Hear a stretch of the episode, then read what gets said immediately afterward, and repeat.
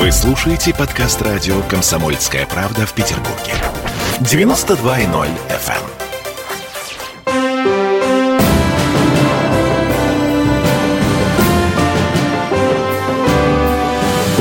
Нулевое чтение. Всем привет, это Петербург, петербургская студия радио «Комсомольская правда». Я Дмитрий Делинский. Я Ольга Маркина. И я Денис Четербок. Э, депутат Законодательного собрания Петербурга. Э, собрались мы для того, чтобы поговорить о том, как петербургский парламент меняет нашу с вами жизнь. И, ну, я не знаю, праздник у нас.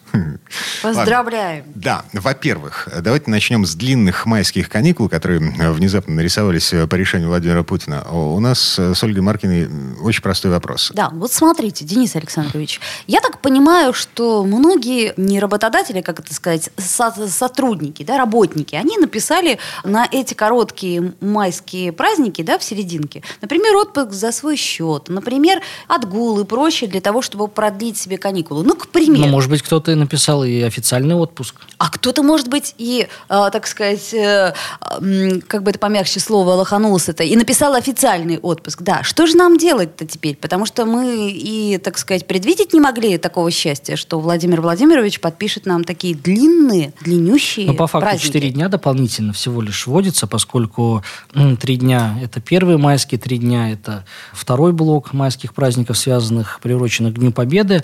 Ну, вот, поэтому в данном случае, насколько мне известно, э, такие длинные выходные, они было решено президентом сделать в связи с обращением и главы Роспотребнадзора, и профильного вице-премьера да, для того, чтобы поддержать что называется, э, наш э, режим самоизоляции. А, режим самоизоляции. А вот кто поддержит финансово тех, кто поддерживает режим самоизоляции? Вы же понимаете, что э, за эти несколько дней, как вы сказали, там всего лишь четыре, да, но э, придется пересматривать школьную программу, придется пересматривать, собственно говоря, Производственные все... планы. Угу. Вот. Кто заплатит за весь этот банкет? Работодатели? Ну, смотрите, э, непосредственно по тексту указа э, объявлены вот эти выходные дни. Соответственно, они э, оплачиваемы. То есть в данном случае э, будет действовать та же практика, которая у нас применялась в период э, первых ограничительных мер. Это март и апрель прошлого года, как вы помните. Поэтому основная нагрузка ляжет на работодателей. Что касается пересмотра планов, то э, давайте уже говорить откровенно. В эти четыре дня э, какая-то, какие-то, какой-то особой нагрузки ну, ее, как правило, нет. Мы, конечно, на рабочих местах. Да, Здесь, мы, мы не э, производством, правы, конечно, что, занимаемся. Вы мы правы, не... что многие, но для тех предприятий, где непрерывный цикл производства, это отдельно говорено, там э, будет составлен отдельный график э, дежурства сотрудников. Кстати говоря, органы государственной власти, в частности, законодательное собрание, тоже переходит на вот этот ре, дежурный режим, так скажем, да, то есть работают все подразделения, которые обеспечивают непрерывность работы органов власти, и, конечно, обязательное присутствие руководителей подразделений, то есть это будет решаться на каждом учреждении, органе, предприятии отдельно. То есть если режим работы предполагает безостановочность, то она должна быть обеспечена с соответствующими выплатами угу. по Трудовому кодексу. Соответственно, те, кто написал отпуск, они в него идут, отпуск оплачиваемый. Если кто-то взял за свой счет, то у него есть возможность отозвать это заявление, если работодатель пойдет навстречу в связи с изменившимися обстоятельствами. Поэтому в каждом конкретном случае ситуация должна решаться индивидуально. Но тут есть нюанс. Вот если вы брали отпуск за свой счет на 4-7 мая, то говорят, что надо наоборот написать бумагу от, об отзыве, иначе за 4-7 мая не будут оплачены. Вы знаете, вот тут очень много нюансов, которые... В любом случае, если вы берете отпуск за свой счет, то он не будет оплачен. Поэтому да, но майские я... праздники-то должны быть оплачены. Да, поэтому я вам говорю, что если вам еще не произведен, э, если еще не вышел приказ да, об отправке вас в отпуск за свой счет, то можно отозвать свое заявление, соответственно, э, оно будет аннулировано. Да? Ну, вот. Если это уже произведено, то же самое и по отпускным. Да? Если человек написал э, отпускные, и они ему выплачены уже, ну, то м, вряд ли ему что-то здесь вернут откуда Может быть, кто-то решит, что он поработает лучше, в кавычках, эти четыре дня, да, и не будет тратить свои четыре отпускных дня, которые оплачиваемы. Ну, здесь, стало э, быть... Э, здесь в каждом конкретном ситуации надо разбираться отдельно, и э, в любом случае это как с э, январскими тоже праздниками. Кто-то берет себе э, какой-то выходной, там, 31 числа. Вы знаете, что в прошлом году ряд регионов объявили их выходными днями. Рассматривается вопрос о том, чтобы, в принципе, сделать его на общегосударственном федеральном уровне выходным днем. Поэтому это своего рода такой риск определенный. Ну, с одной стороны, да, но просто тут внезапность ситуации, она немножко поставила всех в тупик. То есть, если о новогодниках мы знали, если мы, ну, какие-то вещи мы можем заранее планировать, то тут у нас, как бы это сказать, радость нечаянная. Здесь, да, здесь э, это было экстраординарное решение, поэтому, опять же, все индивидуально. Да, кому-то придется выйти на работу, потому что он работает на тех предприятиях, которые э, непрерывно работают. К слову сказать, там депутаты законодательного собрания тоже будут работать в эти дни. А вам э, оплатят это в двойном размере? Нет, никакой двойной оплаты не будет. То есть у нас э, общая работа идет. У нас, не, у нас нет такого, что если ты работаешь в выходной, то получаешь какую-то двойную ставку. У нас есть общий оклад по закону. Вот так он и, и выплачивается. Вне зависимости от того, работаешь ты э, там 7 дней в неделю там, или 6,5 дней в неделю и так далее. Но по распорядку и по указу президента органы государственной власти э, продолжают свою работу с учетом тех особенностей, которые устанавливаются для каждого конкретного органа власти. Я знаю, сейчас и по линии многофункциональных центров будет приниматься отдельное решение, продолжит они работу в целом, либо продолжит работу только в отношении тех граждан, которые записались уже заранее на прием в МФЦ, или же эти записи будут переведены на а, последующие дни. То есть этот вопрос пока обсуждается. И, опять же, повторюсь, на каждом конкретном предприятии он будет решаться. На заводе по-своему, в МФЦ по-своему, там в органах власти по-своему. Если ты записывался к врачу за три месяца специально именно на этот период, и тут, да-дам, праздник, выходные. Ну, здесь, а, да, здесь надо очень точно подходить, потому что какие-то вещи уже ну, переносить нельзя. Мы и так э, очень намучились, когда были первые ограничения, прошлогодний март и весь апрель, когда в целом были закрыты э, МФЦ те же самые, да, и можно было попасть только в экстренных случаях по какой-то предварительной записи. Поэтому, на мой взгляд, видится, что там, где люди уже записались, но они должны получить все-таки свою услугу. Там, где записи нет, в принципе, можно приостановить такой общепотоковый прием, перенести его на послепраздничные дни. В общем, а, праздник шашлыка, да, но только с... Вот сейчас нас послушают люди, да, и скажут, господи, сколько геморроя с этим праздником шашлыка возникает. Э, Особенно у бухгалтерии. Ага. Вот бухгалтериям хоть повесься. Понимаете, еще вот погода позволяла бы провести его, потому что пока она не очень радует. Ну, ничего, зонтик в руки и вперед по культурным местам Петербурга. В конце концов, жизнь в Петербурге, она... Э, Никто не обещал, что будет хорошо. Способствует некому философскому отношению к дождям. Ладно, э, давайте теперь про большое. Значит, э, во-первых, Путин в городе, а во-вторых, э, Денис Александрович, у вас праздник профессиональный. 27 апреля – это День российского парламентаризма. Да, а... Спасибо большое, коллеги, что отметили вот этот день э, в качестве вот э, такого инфоповода, как сейчас принято говорить. Действительно, День парламентаризма э, сегодня отмечается. Сказать, что этому празднику много-много лет, нет. Да и тому самому парламентаризму в России тоже не так много лет в сравнении там, с другими, например, странами. Ну, слушайте, 1906 год, на минуточку. Вот, 27 апреля состоялось первое заседание первой Думы, тогда еще не Российской Федерации, а Российской империи. Вот. Правда, очень быстро разогнали очень быстро. ту Думу. 72 дня всего лишь просуществовало. Mm. Ну, в общем, это не важно. Это главное начать, правда. Нынешняя эта Дума существует нынешняя существует, и законодательные органы власти регионов существуют. Э, законодательное собрание Санкт-Петербурга в этом смысле является лидером среди э, других региональных парламентов. Лидеров, э, лидером в каком смысле? В целом, по критериям своей работы у нас заседания проводятся каждую среду, чего нет в других регионах, где парламенты заседают, ну, примерно раз в месяц. Раз в три недели это максимум. По количеству законопроектов, которые э, разрабатывают именно депутаты и органы законодательного собрания, я имею в виду постоянной комиссии и комитеты. То есть у нас порядка ну, двух третей всех э, нормативных решений э, разрабатывает именно депутатский корпус. Не правительство, а депутатский корпус. В других регионах это соотношение ну, прямо противоположное. И, э, конечно, наш парламент, он э, профессиональный, то есть все депутаты работают только в парламенте, да, то есть нет такого, нет такой практики, как во многих других регионах, где там какие-то банкиры, э, владельцы крупных строительных компаний там или еще кто-то являются депутатами и по совместительству продвигают э, себя в своем собственном бизнесе. Вот, поэтому э, мы в том числе лидеры по э, тем законодательным решениям, которые отправляем на федеральный уровень. То есть законодательное собрание, оно активнейшим образом участвует в федеральной повестке правовой и, конечно, конечно, в этом заслуга нашего руководителя, спикера городского парламента Вячеслава Макарова, который, к слову сказать, является в том числе всегда входит в лидерские позиции по качеству работы именно руководителей региональных парламентов. Но ведь уходит же, уходит в Госдуму. Откуда у вас такая информация? Отовсюду, Денис Александрович. Давайте все дождемся, что давайте Макаров дождемся. все, да. Ну, все говорят всегда разное, поэтому я бы дождался здесь э, конкретных э, конкретных заявлений, а уже дальше делал какие-то выводы. на конкретное заявление господина Беглова месячной давности, по-моему, да, э, о том, что э, господин Макаров лучше смотрелся бы и лучше защищал бы интересы Петербурга, э, находясь в Москве. Ну, коллеги, ряду. все-таки такие решения принимаются не на 78-м канале или каком-то другом э, СМИ. Как же? Ведь э, СМИ это четвертая власть. Да, четвертая власть, которая призвана освещать, э, в том числе городские и федеральные события, участвовать в информировании населения о принятых решениях. Денис Четербок предлагает не торопиться.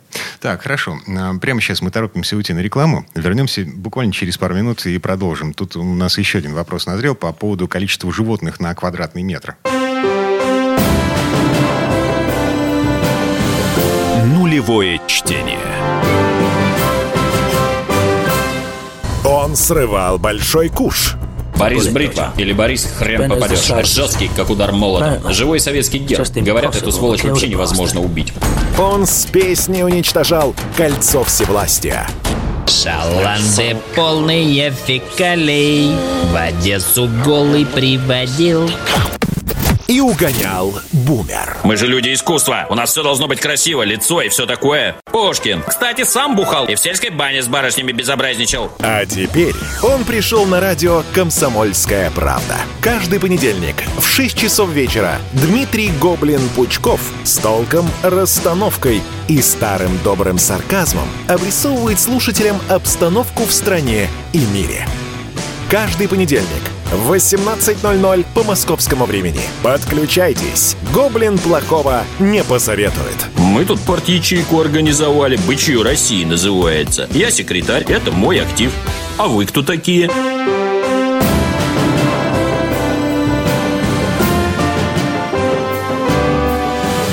Нулевое чтение. А это мы вернулись в петербургскую студию радио «Комсомольская правда». Я Дмитрий Делинский. Я Ольга Маркина. И я, Денис Четербок. А Продолжаем обсуждать повестку ближайшего заседания ЗАГСа и то, как э, петербургский парламент вообще влияет на нашу с вами жизнь. А, Кстати, к вопросу о Путине не договорили. А Путин в городе в связи с чем? Э, проводится совет законодателей э, по случаю Дня парла- парламентаризма. Это традиционное мероприятие, которое ежегодно проводится здесь, в Санкт-Петербурге, в Таврическом дворце. Да-да-да, именно там, где собиралась Первая Дума. Именно там, да. И м, на самом деле Совет законодателей существует тоже не такое продолжительное количество времени, но э, мы на самом деле часто обращаемся именно к работе этого органа для того, чтобы предварительно проработать свои федеральные законодательные инициативы.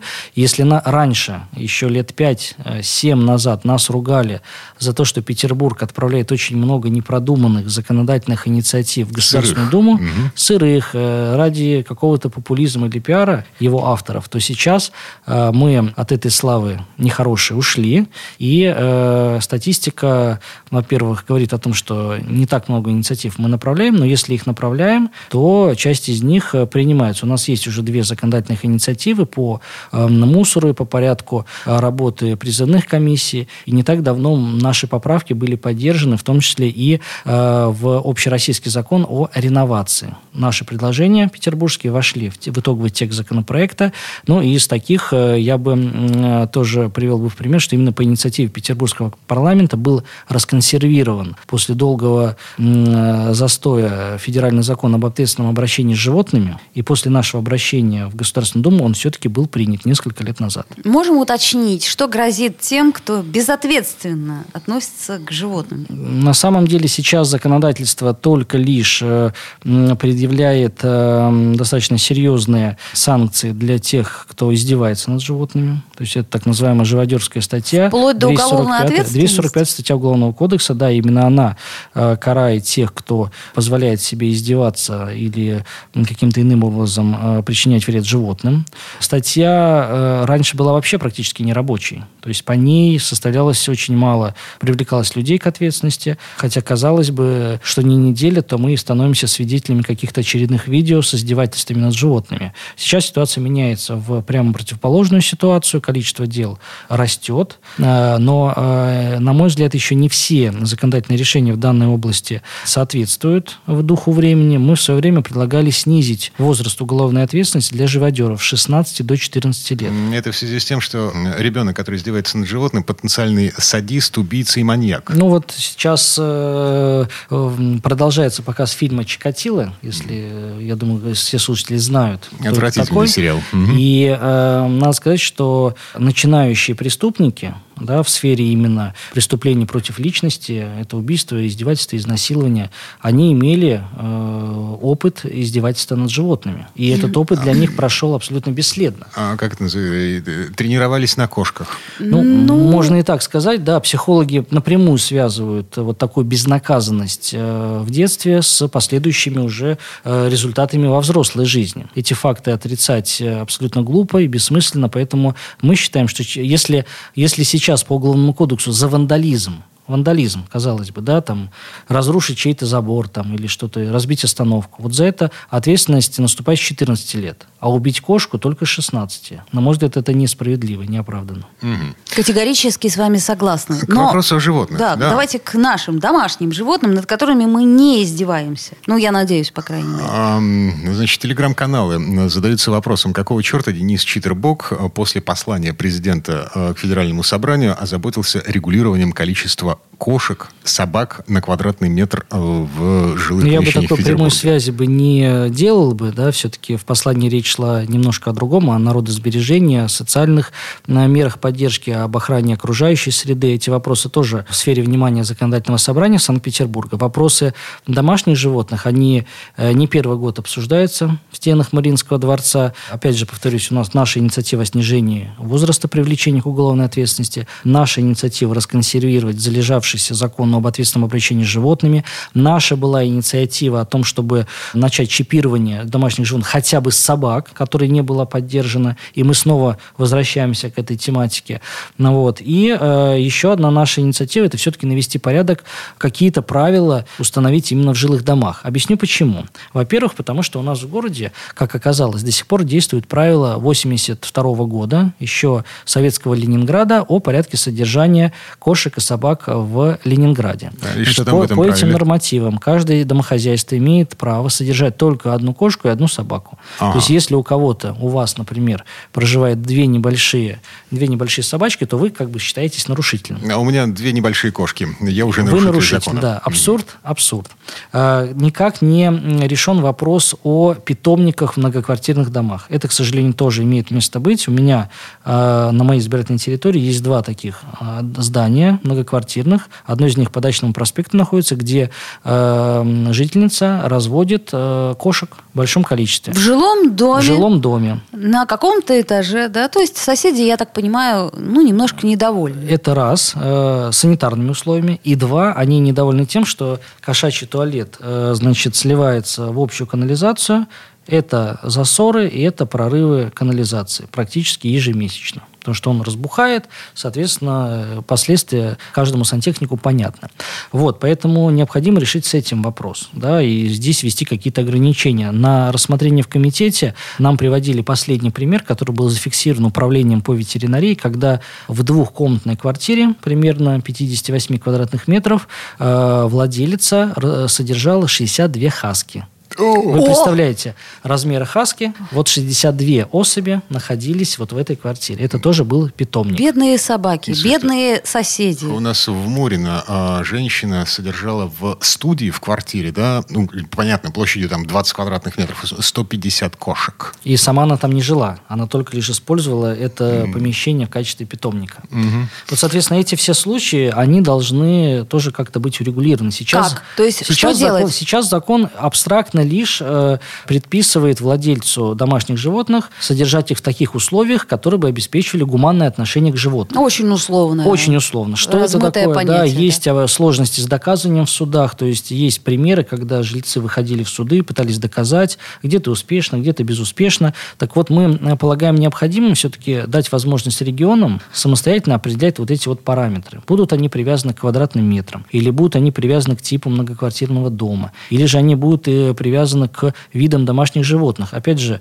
у нас не только кошек и собак содержат в квартирах. Тараканов. Есть, есть хомячки, есть хорьки, есть, э, в конце Куропатки. концов, куропатки, рыбки Перепелки. там и Так, так далее. и? Вот законодательство советского периода, которое как бы действует сейчас, на этот счет ответов вообще никаких не дает. Поэтому мы предлагаем каждому региону, что называется, самостоятельно определяться с вот этими вот параметрами. То есть у вас что- такая глобальная инициатива, Однозначно, потому понимаю? что то, что хорошо для Петербурга, не- может быть, по-другому видится там в той же самой соседней Ленинградской области, где домашние животные, ну, давайте так говорить, занимают немножко другое э, положение в Другую домохозяйстве. экологическую нишу. В домохозяйстве, да. И э, их эм, видовое разнообразие, оно шире все-таки. Козы, э, овцы, Медведи. куры, медведи. А, Денис Александрович, так а что вы предлагаете для Петербурга-то? Как вы в Петербург Мы хотите? пока конкретно не, ничего не предлагаем. Мы создали рабочую группу по подготовке предложений. Кто входит? э, входят депутаты законодательного собрания, представители нашего управления по ветеринарии, юридический комитет, жилищный комитет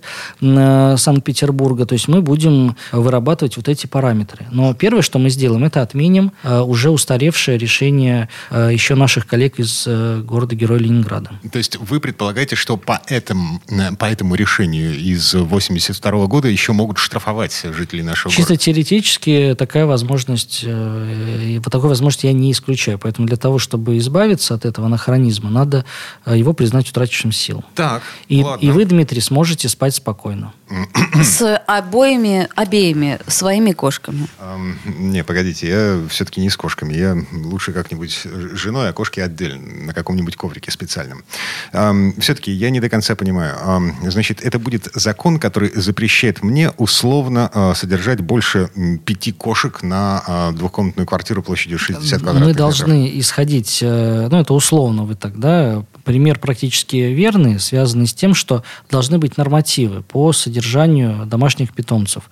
В зависимости от э, типа здания, потому что хрущевка это одна история, а дореволюционное здание это совершенно другая история, новое строительство это третья история, и э, второе это метраж, конечно, квартиры должен учитываться.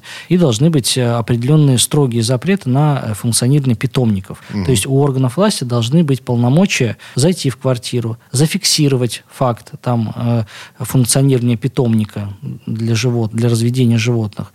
И дальше уже выносить предписание по ликвидации этого. То есть питомников в жилых домах быть однозначно не должно. Мгм. То есть все-таки это еще один запретительный закон. Я бы не назвал его запретительным, я бы назвал его регулятивным все-таки, потому что сейчас э, в целом каких-то запретов вообще нет и, и правил нет. Есть вот эта раз- размывчатая э, формулировка. Мы предлагаем перейти от э, общих фраз к конкретике и установить определенные стандарты проживания жи- жильцов и животных в жилых многоквартирных домах. Окей, приговариваем. Вернемся в эту студию буквально через пару минут. Я напомню, Денис Четвербок, депутат ЗАГСа, вместе с нами. Ольга Маркина. И Дмитрий Делинский. Нулевое чтение. В Ленинграде открыт рок-клуб.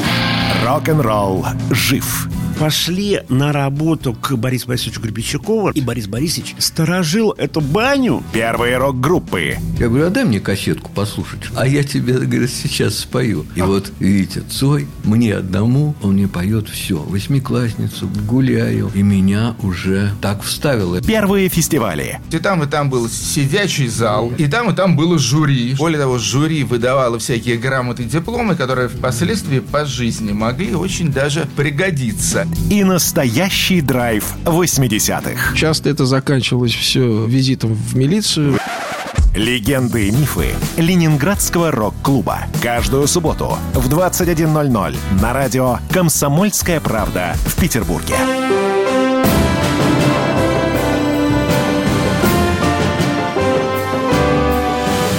Нулевое чтение.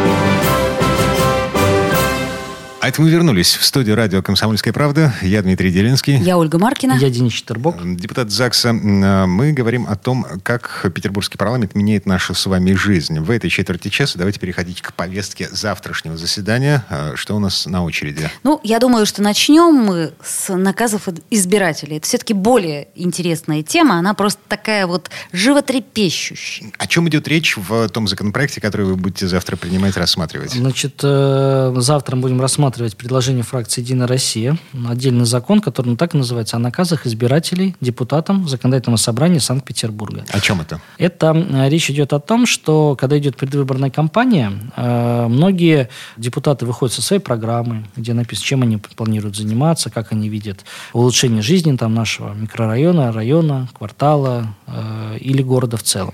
Вот. И в ходе встреч, которые кандидаты проводят со своими избирателями, они в том числе получают наказы, да, наказ – это такое обращение к депутату, которое по факту сейчас нигде не фиксируется. Ну, есть... А если можно поподробнее, что значит этот наказ? Вот я только, знаете, как это, он товарищу отдает ну, вы, наказ. Ну, вот вы, это... например, вы, например, вот э, у вас встреча с депутатом в вашем, э, вашем дворе, например, дворе вашего дома проходит, да? Соответственно, туда, как правило, выходят председатели домового комитета, сами жильцы, которые заинтересованы, так. и они, значит, ставят перед депутатом задачу, что вот у нас здесь неблагоустроенная устроена детская площадка, э, необходимо, чтобы вы обратили внимание и добились выделения там, финансирования, если это какая-то городская программа на, на ремонт этой детской площадки, или же если это муниципальное ведение, чтобы муниципальные власти поставили ремонт этой площадки в, на программу именно в приоритетном порядке, поскольку адресов очень много, программа, как правило, недофинансирована, и начинается здесь, да, вот эта война приоритетов, какой включить адрес, какой не включить. Mm-hmm. И депутат, соответственно, берет у вас это обращение в письменном виде,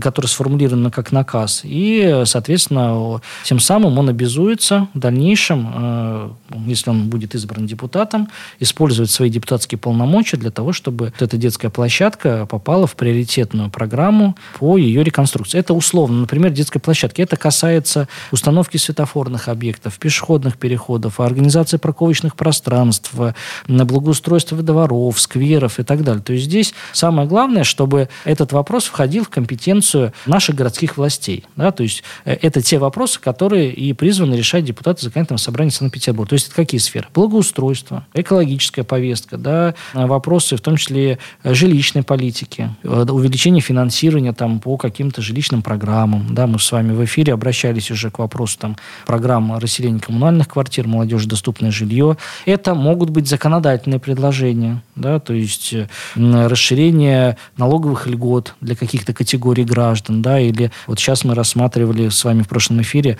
касались вопроса расширения категорий, которые имеют право пользоваться социальным такси. Там мы конкретно на примере бани рассматривали. Сейчас стоит вопрос там о льготниках, которые пользуются дачным льготным обслуживанием. Это прежде всего ветераны, на блокаднике. Ну вот, то есть это разный набор э, вопросов, но теперь кандидат это все фиксирует. И в случае, если он избирается депутатом законодательного собрания, то дальше он эти все обобщенные наказы отдает в специальную комиссию законодательного собрания, которая формирует перечень, общий перечень наказов со всего города. И дальше решением законодательного собрания принимается постановление, э, где фиксируются вот эти наказы. То есть своего рода такая вот дорожная карта по решению проблем, которые ставили жители в своих наказах кандидатам. Слушайте, погодите. Вот я пришел в милицию, да, написал заявление о том, что о, меня ограбили. А в милиции мне выдали квиточек, на котором написано, такой-то человек в такое-то время, значит, пришел с таким-то заявлением, и вот этот квиточек, он обязывает милицию шевелиться по этому заявлению, потому что... Не шевелиться, проход... это процессуальный документ. Да, проходит месяц, и я с этим квиточком могу прийти к ним и сказать, ребят, вот смотрите, вот здесь номер, вот, а что вы сделали по заявлению номер такой-то, от такого-то числа? А здесь как это будет? Как проконтролировать ЗАГС о том, что ну, мой наказ принят? Ну, как проконтролировать? Во-первых, э, будет э, специальное постановление законодательного собрания, где будут перечислены эти наказы. А как будут отбираться эти наказы? Отбираться они будут по принципу полномочий. То есть, ну вот если, смотрите, ну, да. вот, например, если вы придете и напишите наказ о том, чтобы вы там не хотите, чтобы с вас э, взыскивали штраф за то, что вы нарушили правила парковки э, где-то в центре города, конечно, это не наказ, ну. потому что это он противоречит федеральному закону и никак не входит в компетенцию законодательного собрания Санкт-Петербурга. Если вы направите, например, обращаясь к этому же примеру, благоустройстве, чтобы вам благоустроили там улицу Счастливая, например, да, потому что там уже изношены дорожки, лужи постоянно стоят, мебель разбита, то это вполне себе наказ, который входит в компетенцию законодательного собрания ну, Санкт-Петербурга. Да, я, я написал эту бумагу, это значит, понятно, я отдал да. ему своему депутату. Депутат э, прошел в следующий созыв законодательного собрания. Ну, вот таких вот 200 штук, например, 300 и, штук. Да, и бумажка куда-то потерялась. Ну, во-первых, вам должны выдать э, подтверждение, что депутат э, получил этот документ. Ну, как в истории с, квит- с, с- с квитком, да. Вам То же самое, выдать. что вы направили обращение, вам принял такой-то. Принял кандидат в депутаты Четырбок. Такого-то числа, все. И вы потом, если я что-то забыл, можете ко мне прийти и справедливо указать, что господин Четырбок, а вот вы наказ мы принимали, принимали. Он в сфере ваших полномочий? Да, в сфере. А почему его нет?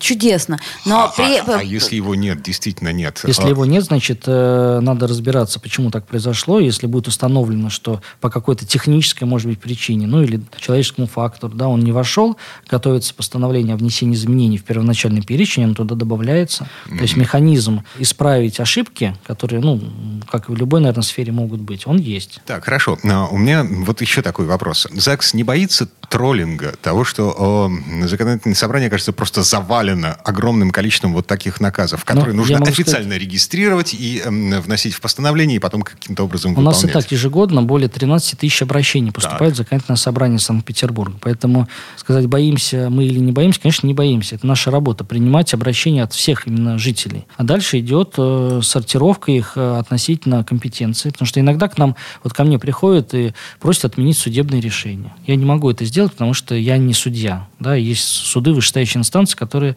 уполномочены это делать. Э, Есть люди, приходят э, ну, с какими-то законодательными предложениями, которые тоже за рамками изме- внести изменения в Конституцию, например. Да? Для этого есть своя отдельная процедура, и она не, не инициируется депутатами законодательного собрания. Ну, вот, поэтому вот такие вещи, конечно, они отсеиваются. И человек, если э, увидит, что такой наказ не вошел э, в, в общий список, он может обратиться, ему будет подробно разъяснено, почему такое его предложение не вошло в этот список. Но если оно э, соответствует формальным критериям, связанным с полномочиями ЗАГСа, то оснований его не включать просто нет. Мгм. В общем и целом, получается такой канал обратной связи с населением города. Ну, в общем, ЗАГС в очередной раз поворачивается лицом к жителям. Я бы сказал, что, понимаете, здесь эм, канал он и так есть, связи с жителями, потому что люди и так обращаются. Да, там, обращаются-то да. Обращаются через э, сейчас э, социальные сети. У меня запущено специальное приложение «Мой депутат», который каждый житель может установить на смартфон и совершенно свободно через приложение отправить мне на запрос, прикрепив какие-то фотографии, если он захочет. Но это все за рамками да, правового нашего поля. у нас- Самодеятельность. у нас формально есть, и все зависит от ответственности каждого конкретного депутата. А здесь же этот закон позволит придать этим наказам юридическую важную обязательную силу. То есть депутаты, может быть, это не совсем так хорошо говорит, но будут связаны этими обращениями. Нет, это хорошо, а чего э, же? В правом смысле. Понятно. И это дополнительная гарантия для людей знать и быть уверенными в том, что их предложения будут рассмотрены и по ним будет принято решение. Итак, наказ становится официальным. А вот интересно, как будут наказывать тех, кто не выполняет наказы? Ну, так как а обычно здесь будет наказывают. политическая, действует политическая ответственность. То есть, если кандидат не справился с своими наказами, ну, значит, э, ему не будет доверия на следующих выборах. А сколько наказов надо не выполнить для того, чтобы не справиться? Здесь решат избиратели. Даже одного наказа будет достаточно. А может быть, это 10. Все А, решать будет избиратели. Подождите, Денис Александрович. То есть, стало быть, если наказы э, депутат не выполнил, то просто в следующий раз за него голосовать не будут. Но это общемировая практика, это так называемая политическая ответственность. Вообще еще страшный суд нас ожидает в Ам, конце жизни. нет, ну, погоди, не погоди. всех. Да- Ну, до страшного почему? суда мы еще когда-нибудь- Страшный суд э, ожидает нас всех. Ну, это, это, знаете, как это сказать, э, кого-то не страшный суд э, И буддистов, ваша например. работа по наказам избирателей тоже там будет рассматриваться, если уж на то пошло. А, ну вот если это инстанция, то мне понятно. Страшный суд, он всегда, так сказать, разберется. Так, у нас минута буквально осталась. э, И еще один вопрос. Третье чтение закона о зеленых насаждениях. Долгожданный закон, которого два года мы ждали, он вы- выходит в итоговой редакции. Большое количество территорий получит охрану э, зеленых зон, и это позволит не э, уплотнительно не застроить наш город в очередной раз. Э, Мы уже начали работу над следующими поправками, следующими корректировками, то есть какие-то из предложений не вошли в этот документ по формально-юридическим причинам. Вот, чтобы их исправить, мы уже сейчас, э, буквально через месяц, э, будет проводиться очередная инвентаризация зеленых зон, и по ее итогам в сентябре, в ноябре у нас появятся новые поправки. И все это несмотря на то, что э, город, ну да, он, он не сильно меняется и не очень быстро меняется, но э, все еще есть неучтенные зеленые зоны, которые ну- нуждаются в защите Их от еще очень много, и э, город все равно расширяется. Где-то сносятся э, дома, и на их э, месте возникают пустыри, которые обрастают травой. Вот наша задача сделать так, чтобы там не было э, стройки, чтобы там Чтобы траву-то сквер. сохранить, которая обросла стройка. Вот. А, Правильно. Я думаю, на этом мы... Через 4 года Да. здесь будет город-сад. Мы, мы помним. Да.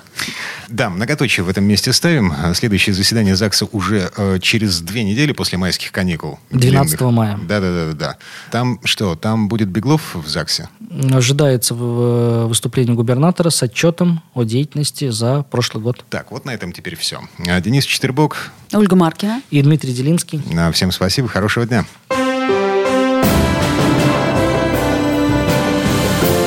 Нулевое чтение.